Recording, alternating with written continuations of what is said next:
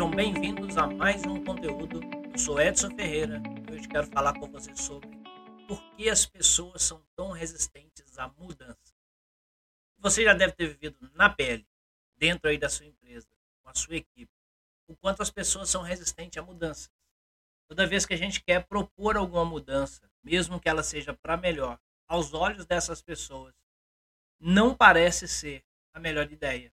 E elas começam a ficar muito resistentes. Quantas e quantas vezes nós propomos ideias às pessoas, à equipe, propomos um novo projeto, uma mudança, sair do comum e as pessoas resistem. Tem aí muitos que são extremamente negativos, outros que vão simplesmente fazer o que a gente chama de corpo mole e alguns que vão realmente se dedicar nessa mudança. Agora, por que essas pessoas são tão resistentes a mudanças? Nós precisamos descobrir por quê para que a gente saiba como agir. E hoje eu quero desvendar junto com você algumas alguns dos motivos do, de por que as pessoas são tão resistentes às mudanças, mas quero te ajudar também a criar uma estratégia para lidar efetivamente com essa situação e com cada pessoa dessa equipe que realmente é resistente à mudança. Então vamos lá, vamos falar um pouco sobre isso para que a gente consiga aumentar a produtividade da nossa equipe, aumentar a, a performance da nossa equipe e, consequentemente, atingir novos resultados. Vamos começar entendendo o seguinte.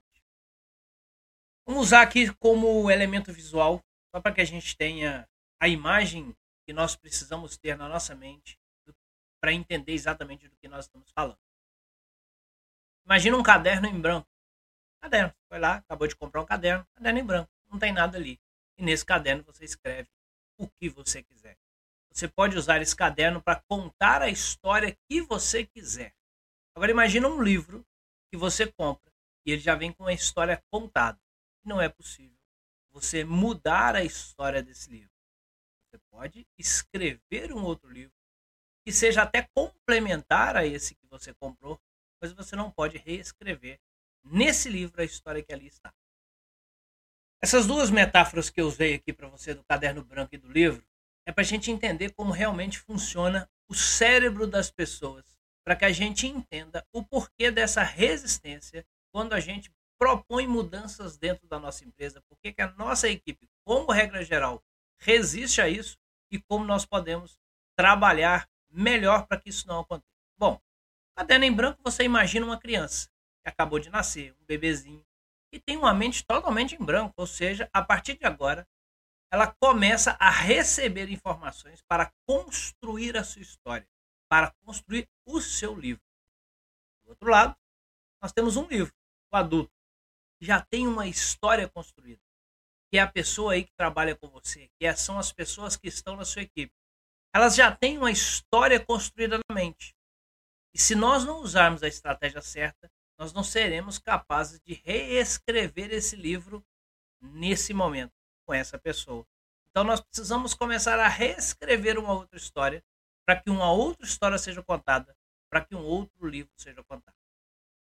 A criança, evidentemente, como ela nasce e ela não tem história nenhuma para contar, ela vai receber do seu meio em que ela convive das pessoas com as, quais, com as quais ela convive, as histórias que serão contadas.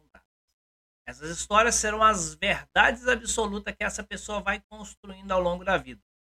Ela convive ali com os pais, com os irmãos, depois vai para a escola, vida adolescente começa a fazer a sua turminha e vai crescendo e construindo histórias a partir dessas pessoas. Até um certo ponto em sua vida que a maturidade cerebral é construída e as verdades começam a ser fixadas cada vez mais forte. E quanto mais essa verdade é repetida, mais essa verdade se torna realmente uma verdade. Mais ela fica ali fixa dentro da mente das pessoas. E muitas vezes é por isso que nós propomos mudanças na empresa. E quando isso entra em choque com as verdades construídas por essas pessoas, com a história que elas já, já vêm contando na sua vida, elas serão é, terão como elemento principal a resistência a essas mudanças. Deixa eu traduzir isso melhor para você. Que verdades são essas? São suas crenças. São suas. É, na verdade, as crenças que elas têm sobre elas. São as histórias que elas contam para elas mesmas sobre elas. Por que, que as pessoas realmente são resistentes? Porque por medo, por insegurança. nós, seres humanos, temos como condição natural não gostar de mudanças. Não quer dizer que você não gosta, que eu não gosto. Isso quer dizer que, como condição natural, o ser humano não gosta de mudança, porque toda mudança se parece com uma ameaça para ele, para o seu cérebro, e aí esse cérebro dispara gatilhos de sobrevivência. Tem muitos detalhes para trazer para a gente entender melhor sobre isso. Veja bem. Tudo aquilo que se dispara, que dispara no nosso cérebro como uma ameaça, o nosso cérebro tem a tendência de fazer um esforço para fugir daquilo. É por isso que a gente, quando se expõe a um aprendizado novo, né, a gente tem certa dificuldade de aprender. Então, se você está aprendendo algo novo, aquilo é mais custoso, é mais difícil. O que, que vai determinar o aprendizado a partir de então? O foco, a insistência, a repetição. O esforço consciente que se faz para dizer: não, eu vou aprender. Se a gente não tiver essa condição de esforço consciente para fazer, a gente simplesmente foge. É por isso que muitas vezes a gente não quer algo novo, a gente não quer aprender algo porque aquilo é custoso, aquilo demanda uma certa energia da gente, a gente não quer isso. É uma sabotagem contra a nossa performance que o nosso próprio cérebro faz. Veja bem. O nosso cérebro tem uma única função dentro do nosso corpo. Ela, ela acho que tem várias, mas com um objetivo específico. Qual é? Garantir a nossa sobrevivência. Tudo aquilo que nós fazemos tem como foco principal garantir a nossa sobrevivência. É por isso que se você estiver na rua e ver uma ameaça, você corre. É por isso que se alguém te ataca, alguém quer te assaltar, você vai fugir ou você vai lutar o seu corpo se prepara para essas ações. Eu acho que a gente tem condições de fazer diferente e eu vou trazer essa situação aqui. Por quê? Porque a nossa tendência é sobreviver. E é por isso que nós temos medo de N ameaça. Qualquer coisa que dispara como uma ameaça no meu cérebro, eu tendo a fugir daquilo ou lutar contra. E é por isso que a gente tem muitos embates com as outras pessoas. É por isso que a gente tem muitas discussões com as outras é cada um defendendo o que se chama da sua sobrevivência. Cada um defendendo o seu, mas sem ser racional o suficiente para entender que juntos podemos construir algo melhor para todo mundo. Mas de início, se eu deixo que esse gatilho da sobrevivência tome conta de mim, eu vou apenas me defender da situação. Nosso cérebro existe unicamente ou exclusivamente para garantir a nossa sobrevivência. No entanto, nós temos totais condições de agir contra isso. E nós precisamos saber disso da nossa condição, mas saber dessas questões da condição da nossa equipe, para entender que elas podem sim, que elas podem chegar lá e que elas normalmente estarão agindo pelo, pela simples sobrevivência. E aí é que nós vamos desenvolver estratégias para minimizar esse impacto de ameaça que as mudanças causam nas pessoas. Ninguém quer sair da famosa zona de conforto. Ou poucos realmente querem sair da zona de conforto. E nós sabemos que é quando saímos dela, ou quando a expandimos, quando começamos a fazer algo além da nossa zona de conforto, é que nós realmente conseguimos aprender algo e podemos buscar novos resultados. Por quê? A gente sabe que se a gente continuar fazendo o que está fazendo, na verdade, a gente vai conseguir o resultado que eu tenho hoje. E tudo bem.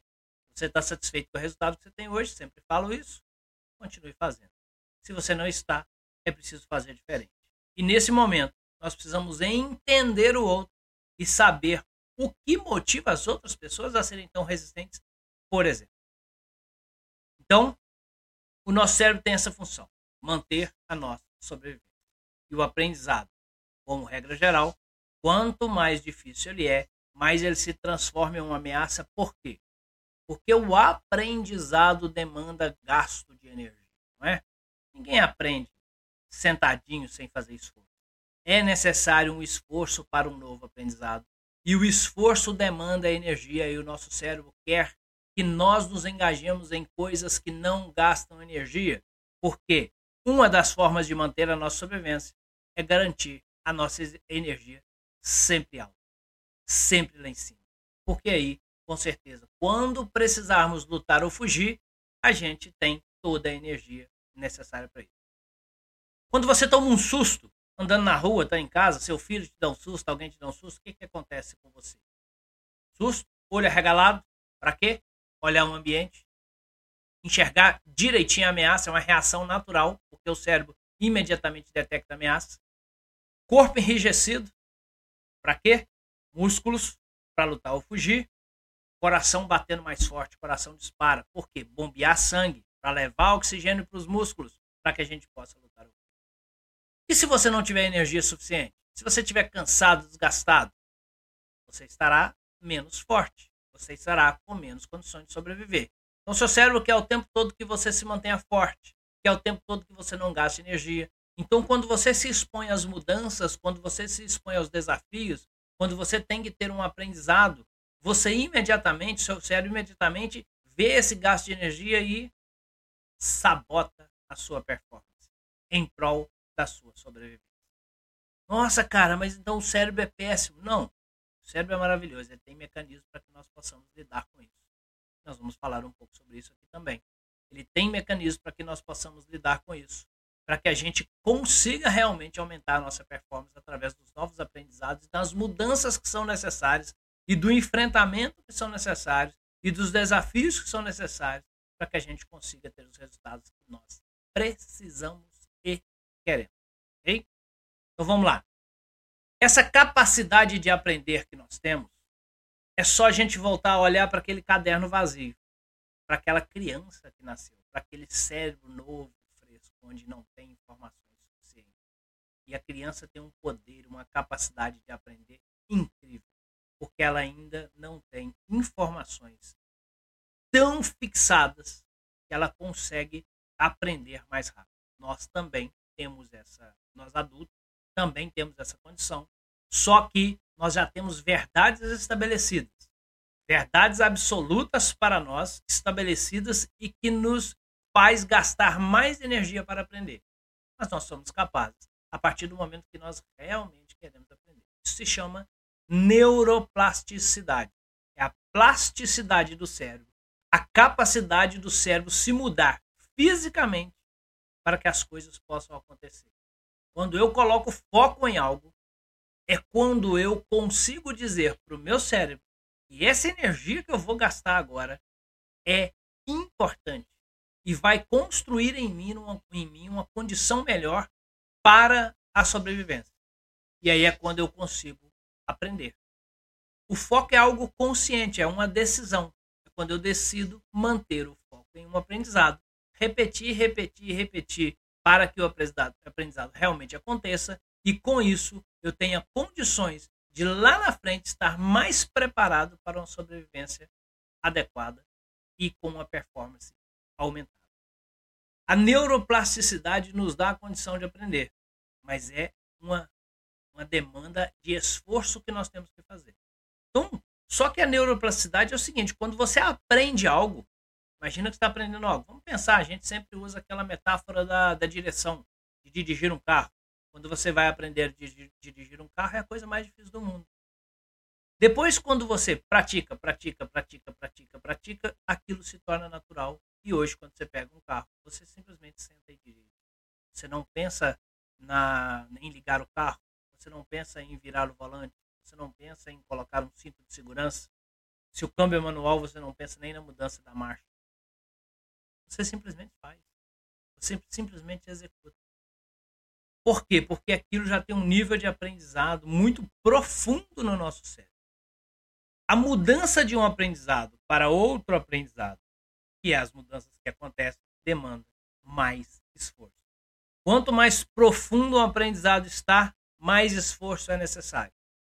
Você já deve ter ouvido aquela frase, né? Para você aprender algo novo, é preciso desaprender o velho. O que é desaprender o velho? É o esforço necessário para não deixar o nosso cérebro é, agir automaticamente de acordo com o aprendizado anterior. Então, se eu agora preciso aprender a dirigir uma máquina diferente, que é diferente de um carro, eu não posso fazer da forma que eu faço com o carro. Eu preciso deixar aquele aprendizado de lado e prestar atenção na, no método de direção dessa nova máquina. E aí eu consigo aprender. Isso normalmente na nossa vida demanda um certo esforço, porque normalmente você acorda e já faz uma série de coisas que é, que é repetitiva na sua vida de forma automática. Vai para o trabalho e faz uma série de coisas repetitivas e automáticas. Quando é preciso fazer diferente, é preciso de um esforço consciente, é preciso gastar uma certa energia. E muitas vezes as pessoas que não estão habituadas a isso, é nesse momento que ela vai fugir. É por isso que pessoas novas chegam na sua empresa e conseguem aprender o trabalho. Mas se essa pessoa nova que chega, ela propõe um método diferente, as outras vão dizer: não, o jeito que eu faço já é melhor. Não, o jeito aqui sempre foi feito assim. Não, essa ideia sua aí não vai funcionar não. Essa sabotagem que normalmente nós fazemos, na verdade, é uma defesa. Por que, é que eu vou aprender algo diferente? Que eu não sei se dá certo, porque eu não aprendi ainda. Eu só vou saber quando aprendo ao invés de fazer do jeito que eu já faço, que é muito mais tranquilo, que é muito mais fácil, fácil porque já é automatizado em mim. O esforço que eu vou ter para aprender métodos diferentes e que a neuroplasticidade me dá condições sim de aprender qualquer coisa que eu quiser, mas isso demanda energia. Essa mudança, esse novo aprendizado é disparado como um gatilho no meu cérebro de, de ameaça e isso me faz fugir desse aprendizado. E aí eu vou justificar de N maneiras para que eu realmente não faça isso. Todas as coisas diferentes são vistas como ameaça. E é por isso que qualquer mudança na sua equipe, é, na sua empresa, na sua equipe, que vai fazer com que as pessoas tenham que fazer diferente, haverá um certo nível de resistência. É normal. Vamos aprofundar um pouco o conhecimento sobre isso para que a gente entenda como que essas coisas podem acontecer. Um médico neurocientista chamado Paul MacLean, ele mapeou o cérebro dizendo que nosso cérebro é dividido em três partes. É uma, uma forma de explicar como as funcionalidades do cérebro são diferentes. E ele chamou isso de cérebro trino. A teoria do cérebro trino, que diz que o nosso cérebro é dividido, então, em três partes com funções muito diferentes. A primeira parte é chamada do réptil, é, do cérebro reptiliano. O cérebro reptiliano é aquela parte mais básica do nosso cérebro que fica ligado ali no nosso aqui na parte mais baixa mesmo do nosso cérebro, digamos assim, é, e que é responsável pela nossa sobrevivência, a parte mais núcleo do nosso cérebro é, é responsável pela nossa sobrevivência. E é uma parte do cérebro reptiliana porque ela funciona de forma automática, sem razão, a, a, a, simplesmente executam ações assim como são os répteis, por exemplo. O que eu estou dizendo com isso? O cérebro reptiliano é aquele responsável pela sua, pelas funções básicas do seu corpo, pelo funcionamento do seu coração, batimento do seu coração. É responsável pelo seu rim funcionar. É, é responsável pelo seu pulmão funcionar. É responsável pelo seu pelo seu fígado funcionar. É responsável pelo seu pâncreas funcionar. Todo esse mecanismo está sendo comandado pela parte do seu cérebro que chama reptiliano. Nós temos pouquíssimas condições de agir diferente disso. A gente vai ver quais são algumas delas, né? Pouquíssimas condições de agir. Ou seja, você não consegue fazer seu coração parar de bater simplesmente tomando uma decisão. Você não consegue, por exemplo, segurar a sua respiração e não respirar mais. O seu corpo vai te fazer respirar. Você não consegue fazer com que o seu fígado ou seu funcione diferente. Ele vai funcionar daquele jeito. A outra parte do nosso cérebro é o cérebro emocional, chamado de cérebro, de cérebro límbico, é a parte que cuida das emoções. E é o cérebro de, é, dito que é dos mamíferos. Os mamíferos têm essa parte. E é uma parte que você tem mais controle sobre ela, mas ainda tem alguns mecanismos automatizados. Como, por exemplo, o mecanismo da sobrevivência que eu te disse. Quando algo parece ser ameaça, é essa parte do cérebro, a conexão que há com o seu límbico, com o seu mamífero, com o seu emocional, que dispara um alerta no seu cérebro e o seu reptiliano vai agir. Ou seja, ele dispara, seu coração dispara, seus músculos enrijecem, oxigena e está pronto para fugir ou lutar. E é por isso que quando a gente sente um medo muito grande, a gente age até sem pensar. Ou normalmente sem pensar.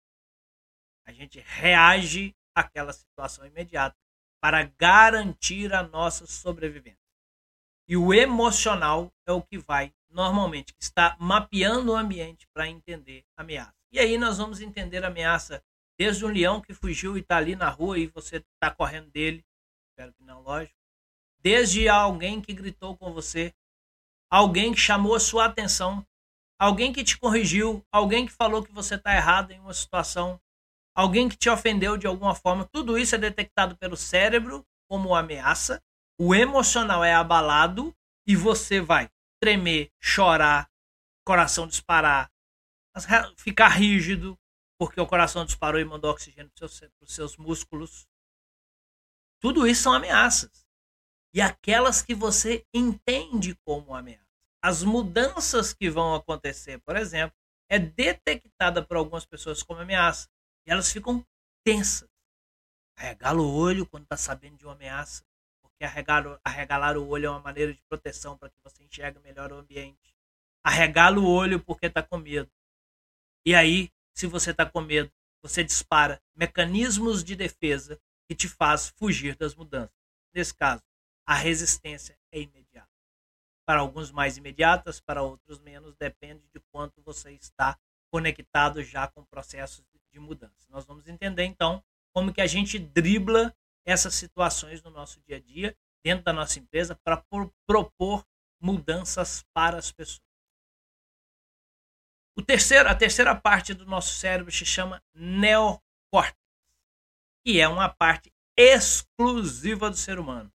O ser humano é o único que tem o neocórtex, e é a parte do cérebro responsável pela razão, pelo planejamento, pelo pensamento, pelos cálculos matemáticos.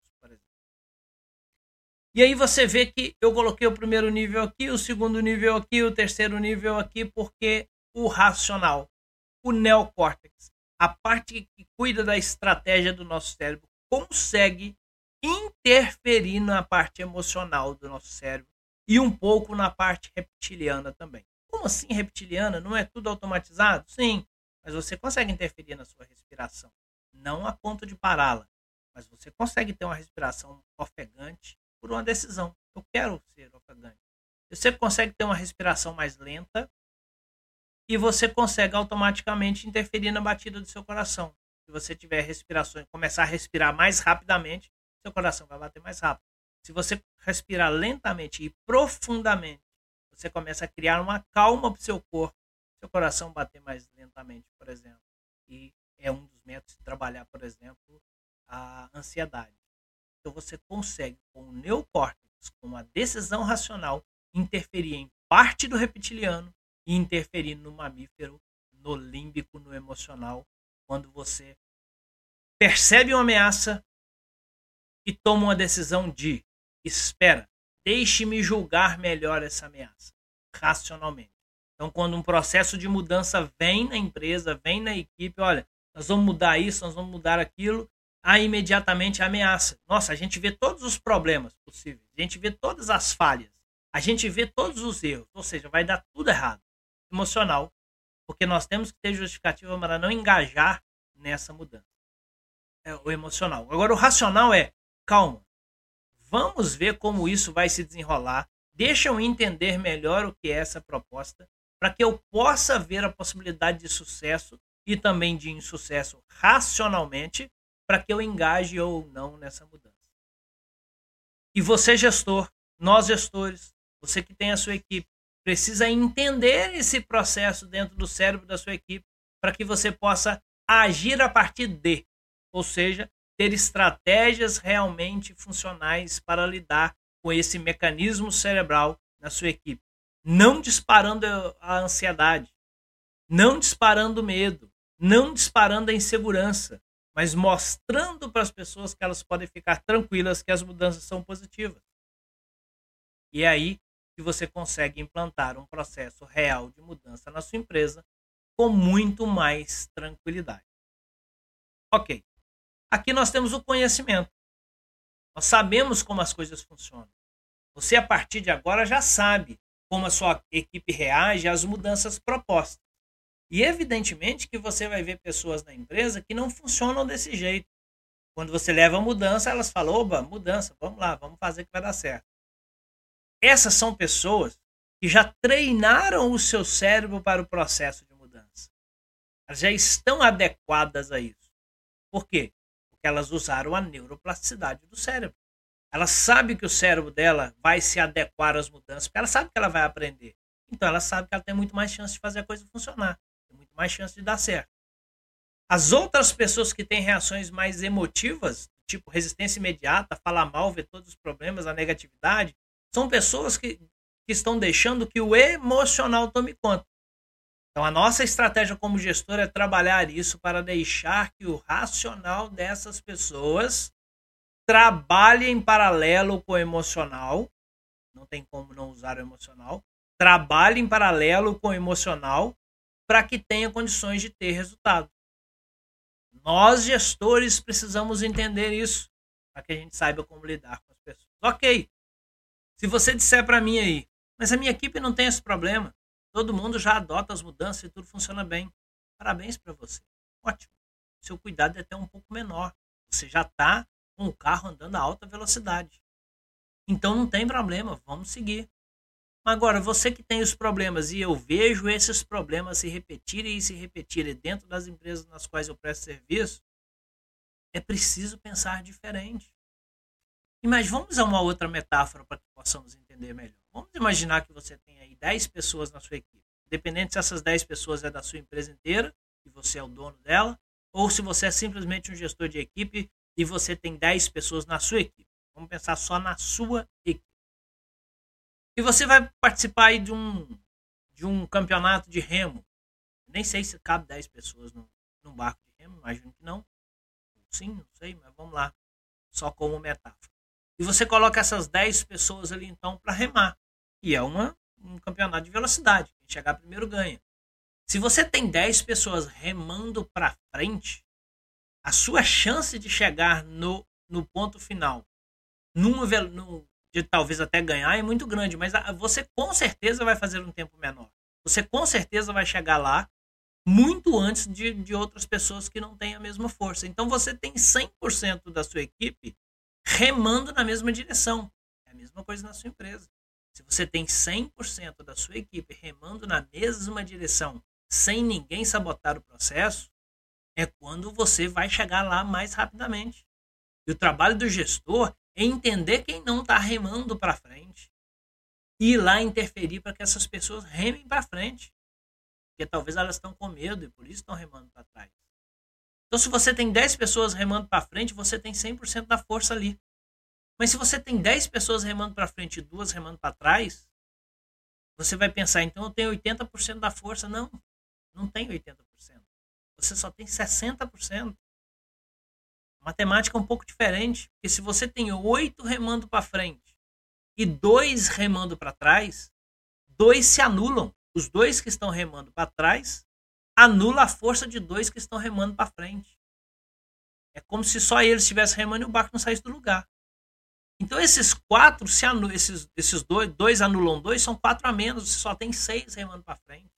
Então ao invés de ter uma força 100% com 10, você na verdade tem uma força de 6 os dois que estão remando para trás anulam dois que estão remando para frente. Olha a importância de uma boa gestão, de uma boa liderança no processo, para garantir que esses dois que estão remando para trás comecem a remar para frente.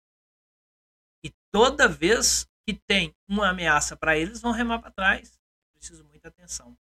Aí a gente pensa assim, ok, Edson, mas na minha equipe eu tenho 10 pessoas. Oito estão remando para frente. Duas não estão remando para trás. Elas estão simplesmente parado. Bom, você ainda não tem 80% da sua força, porque oito estão remando para frente e dois que não estão remando para frente são peso no barco. É o famoso peso morto. São peso. Então esses oito têm que fazer mais força do que eles faziam antes para ter a mesma velocidade, se não tivesse aqueles dois ali, ou eles vão fazer sempre a mesma força, porque não é possível fazer mais, talvez, e o barco vai mais devagar. É muito importante que o líder garanta que a sua equipe esteja remando para frente. E toda vez que você quer fazer mudanças na sua empresa e elas são importantes, você precisa ter estratégias para garantir que você estará cada vez mais perto de 100% da força. Para que seu barco vá mais longe, para que seu barco vá mais rápido. E se mudanças são coisas comuns que as empresas precisam fazer e precisam fazer constantemente, porque o mercado está mudando, as coisas estão mudando, as pessoas estão mudando o tempo todo. Então as empresas precisam acompanhar essas mudanças para garantir o seu resultado, para garantir a sua performance. Se você precisa disso, você precisa de aprendizado constante para sua equipe. Seja ele técnico ou comportamental se você precisa desses aprendizados, você precisa de fazer essas mudanças, é preciso entender na sua empresa quem está vivendo, pensando na sobrevivência, nem é pensando porque não é racional, quem está na sua empresa focado na sobrevivência, porque está deixando o emocional simplesmente tomar conta na hora que as coisas acontecem, ou aquelas que estão vivendo para produtividade, aquelas que estão focadas na racionalidade para além da emoção porque para além da emoção, porque a emoção continua ali. Nós não somos, nós somos seres emocionais e precisamos aprender a fazer a gestão emocional, porque senão as pessoas vão querer sabotar o processo, mesmo que não seja consciente no sentido de mau caráter, ou seja, eu vou sabotar, não é isso. As pessoas vão sabotar porque elas vão remar para trás, até sem perceber, porque elas estão com medo. O gestor o líder precisa tomar conta disso. E nós vamos ver aqui os entender, já que nós agora entendemos o foco da questão, nós vamos entender agora os quatro estágios da mudança. Os quatro estágios pelos quais as pessoas passam diante de uma mudança. E aí nós vamos entender como agir em cada um desses, desses estágios. Então, líder, gestor, você terá aqui muita ferramenta para trabalhar. Você terá aqui muita coisa para você colocar em prática se você deixar o seu racional agir em prol do seu aprendizado. O aprendizado vem com repetição, repetição, repetição, repetição. Porque cada repetição nos leva a um nível de melhoria maior. A cada momento que eu repito, eu aprendo mais. A cada momento que eu coloco em prática e faço, eu aprendo mais. E é só assim que a gente vai chegar no nível melhor. Vamos ver então os quatro estágios da mudança e as pessoas, normalmente, você vai encontrar pessoas na sua equipe nesses estágios, nesses diferentes estágios. E aí, é, pode ser que você veja alguém no estágio mais básico e essa pessoa tenha uma evolução rápida e passe muito rapidamente pelos outros estágios. Mas normalmente todo mundo passa pelos, por esses estágios. Nem sempre você vai ter alguém, ou todo mundo, ou pelo menos uma pessoa, num certo estágio. Talvez você nunca tenha alguém no estágio mais básico possível. Isso é ótimo. Mas porque essas pessoas já aprenderam a passar por ele. Mas os outros precisam caminhar. E você tem que identificar quem está em qual estágio para que você consiga agir efetivamente com ela. Vamos ver os quatro e eu vou explicar como você pode agir com cada um deles. Diante da mudança, é possível e é bem provável que pessoas estejam no estágio da negação. Ou seja, diante da mudança, as pessoas olham para aquilo e falam: eu não sei. Acho que isso não vai funcionar. Esquece isso. Simplesmente esquece isso. Nega. Nega que aquilo está acontecendo. Nega que aquilo pode acontecer. Finge-se de, de, de, de, peso morto na história. É o peso morto lá do barco. Está um peso morto ali. Não faz esforço negativo, não faz esforço positivo, mas no fim da conta esse tipo de pessoa está fazendo esforço negativo. Ela não está ajudando na produtividade. Está fazendo de conta que aquilo nem existe. Ser líder precisa identificar as pessoas que estão nessa situação. E aí você vai conscientizar essas pessoas para ter a clareza de que isso é importante, de que isso está acontecendo de que isso vai acontecer. Às vezes você comunicou lá uma mudança e as pessoas não deram muita ideia, fizeram de conta que aquilo não vai acontecer. Você, como líder, precisa conscientizar essas pessoas de que isso realmente vai acontecer comunicação, informar, conversar e mostrar, olha, vai acontecer. Isso vai acontecer. Para que essas pessoas entendam que não há saída, que vai acontecer. Nesse momento, você pode migrar essa pessoa para o nível de resistência e você pode encontrar outras já no nível de resistência. O que é resistência diferente da negação? A pessoa agora vai resistir.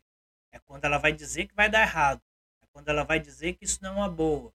É quando talvez ela nem vai querer participar daquilo, porque ela vai dizer que não vai funcionar. Então eles vão começar a colocar obstáculos ali. Talvez o obstáculo seja ela própria, ou talvez ela levante um monte de outras possibilidades de obstáculo que nem sempre o será real. É que você, líder, tem que fazer com isso? Ouvir. Pessoas que são resistentes, você precisa ouvi-las. Elas querem falar. Enquanto elas não colocarem para fora o que elas têm sobre aquele assunto, elas não se engajarão no processo. Então, primeiro, até porque ouvindo é que você vai entender as, as objeções daquela pessoa, daquele resistente. Você precisa ouvir essa pessoa e ter empatia para entender os motivos dela. E aí, depois que você entender os motivos dela, é que você vai mostrar os ganhos do processo de melhoria que vai combater aqueles motivos. Por que, que essa mudança é ruim? Por causa disso e disso. Mas o ganho é esse, esse, esse que combate as objeções da pessoa. Se você não souber lidar com isso, a pessoa vai ficar apenas na resistência. Você não tiver condições de ouvir essas pessoas, você vai colocá-las apenas na resistência. Veja que é diferente. A pessoa que está na resistência, você tem que ouvir pessoa que está na negação, você tem que conscientizar. São coisas diferentes. O terceiro estágio da mudança é a exploração. Porque quando você vence, ajudou essa pessoa a vencer a resistência, e aí quem vence a resistência vai para a exploração, mas outras pessoas já podem estar no nível e no estágio da exploração, isso é ótimo. Essas pessoas agora já estão descobrindo mais sobre isso, já estão talvez pesquisando, já estão muito mais interessadas e já contribuindo é como você, líder, precisa agir nesse processo? Você precisa ser parceiro. Tamo junto. Vamos lá. Vamos fazer isso aí funcionar. Diálogo. Conversar bastante para continuar motivando essas pessoas. Não precisa mais conscientizar.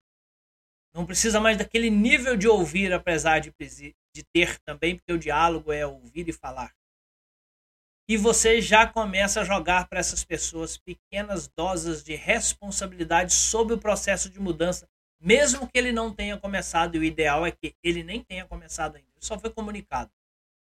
Você precisa trazer essas pessoas para o nível de responsabilidade. Olha, você será responsável por isso, você por isso, eu preciso da sua ajuda nisso, sua ajuda naquilo. Essas pessoas se sentirão muito mais motivadas e aí essas pessoas migrarão para o quarto estágio da mudança, que é o estágio do comprometimento, onde você vai migrar essas pessoas e vai encontrar outras que já estão lá, que normalmente elas já estão comprometidas com o que vai acontecer com as mudanças que tem para fazer. Essas pessoas excelentes. Essas pessoas são as que vão fazer você criar a transformação que você quer criar. E esse comprometimento você vai agir com esse grupo de pessoas, você vai agir aumentando a parceria e aumentando a responsabilidade delas no processo. Bom, se eu tenho gente altamente comprometida com o processo, eu vou querer essa pessoa que ela tenha mais responsabilidade no processo. E vou estar junto, estar junto, vou ser parceiro no processo. Então você pode ter grupos de pessoas ou pessoas em estágios diferentes em quatro estágios diferentes. E você, como líder, precisa agir diferentemente em cada situação dessa. Ou seja, em cada estágio desse. Vamos entender uma coisa aqui interessante também, que você vai agir dentro desses quatro estágios. Você vai agir porque você já conhece a sua equipe. Conhecendo já a sua equipe, até antes da mudança, até antes da comunicação, você já tem alguns passos também que você pode ter. Vamos ver essa. É, é, aí tá, está, tem que estar dentro da sua estratégia para facilitar essa mudança. Primeiro, pense sempre, comece devagar. Isso é já na sua fase de planejamento. Comece devagar. Não adianta você querer jogar uma mudança goela abaixo de todo mundo, que a resistência vai ser muito grande. Não adianta você querer que todo mundo fazer uma mudança muito grande. Quanto maior as mudanças, maior o gatilho emocional da ameaça. E as pessoas, maior a chance das pessoas fugirem dali ou lutar contra. Comece devagar. Defina doses a serem aplicadas para que as mudanças aconteçam. Outra coisa extremamente importante. Quem é mais resistente às mudanças? Você já conhece isso aqui? Porque às vezes a gente quer fazer uma mudança, vai lá, comunica, E aí você vai ver pessoas reclamando, pessoas do contra. E você, logicamente, vai culpar essas pessoas. Poxa vida, as pessoas nunca querem mudança, elas nunca querem participar com a gente. São os, aqueles famosos cri-cris, né? Tem, todo lugar tem. Mas que tal você, estrategicamente, agir com essas pessoas para que esse nível de cri-cri diminua? Para que elas sejam menos negativas e menos sabotadoras do processo e sejam mais participativas e mais comunicativas com o processo. Simples. As pessoas gostam de, de, se sentir importante. Eu, você e todo mundo. Nós gostamos de nos sentir importantes. Nós gostamos de nos sentir responsáveis. As, aquela pessoa que é mais cri-cri, as ideias dela são, sempre são as boas. Elas não são contra as próprias ideias. Elas são a favor das próprias são contra as ideias do outro. Então, que tal? Se você tem um processo de mudança importante no seu, na sua equipe, chame essas pessoas individualmente. Comunique-as sobre a mudança que está para acontecer. E traga ela como é, deixe-a entender que ela é parte importante do processo. Porque é. Só de deixar de ser negativa já é uma parte importantíssima do processo que vai ajudar a coisa a acontecer. Deixe-as entender que elas são parte importante do processo. Converse individualmente, porque as resistências que elas tiverem ali no momento não serão comunicadas para a equipe, serão comunicadas para você, líder. E você, com a sua competência de liderança, com a sua capacidade de persuasão, irá fazer com que essa pessoa entenda e participe positivamente, ou pelo menos neutra, no processo. Porque se você tem uma equipe remando lá no seu barco e tem dois remando ao contrário, a primeira coisa que essa pessoa precisa fazer é parar de remar, para não atrapalhar. Se ela não atrapalhar, já está bom demais. Depois ela começa a remar a favor. Então, estrategicamente, você pode agir com essas pessoas que você já conhece, a sua equipe já sabe quais são, você pode chamá-las individualmente, apresentar ali as mudanças que vão acontecer, ouvir o que elas vão dizer. De repente elas têm razão em algumas coisas. E se elas tiverem razão e você der razão a ela e falar, vou adequar o processo por causa disso, vou adequar essa mudança por causa disso, aí é que elas vão estar junto com você mesmo. Porque aí elas se sentiram mais importantes ainda. Mas se não tiver muita razão, você vai apenas conscientizá-la é, e deixá-la entender que é melhor esse processo acontecer, mas você faz isso individualmente, para que a negatividade e o contra não contaminem a equipe. E aí você também já sabe, você também já conhece a sua empresa. Você também já sabe quais são as pessoas que absorvem melhor as mudanças quando elas são propostas. Chame essas pessoas individualmente também. Converse com essas pessoas também, para que elas já estejam prontas e as mudanças não sejam nenhuma nenhuma surpresa e elas vão estar junto com você no nível de comprometimento. Seguindo essas etapas, eu tenho certeza que o sucesso nos processos de mudança dentro da sua empresa vai fazer uma enorme diferença. Vai ter um impacto muito grande dentro da sua empresa. E aí você começa a ter mais resultados com essa equipe. Então, como gestor, vamos agir estrategicamente. Não vamos reagir às situações. Vamos reagir quando necessário. Mas vamos trabalhar para sempre agir estrategicamente. Para que as ações sejam efetivas. Para que você amplie seu resultado. Esse negócio de simplesmente chegar e mandar fazer, isso não funciona. Talvez já tenha funcionado um dia, não sei. Hoje não funciona. Eu sei que funciona agir estrategicamente. E aí você pode realmente ter o resultado que você espera ou que você precisa. Se você fizer desse jeito, tenho certeza que seu resultado vai aumentar. Bom, se esse conteúdo aqui fez sentido para você, espero te ver num próximo conteúdo aqui no nosso canal. Nós teremos muitos outros. com Deus e até mais.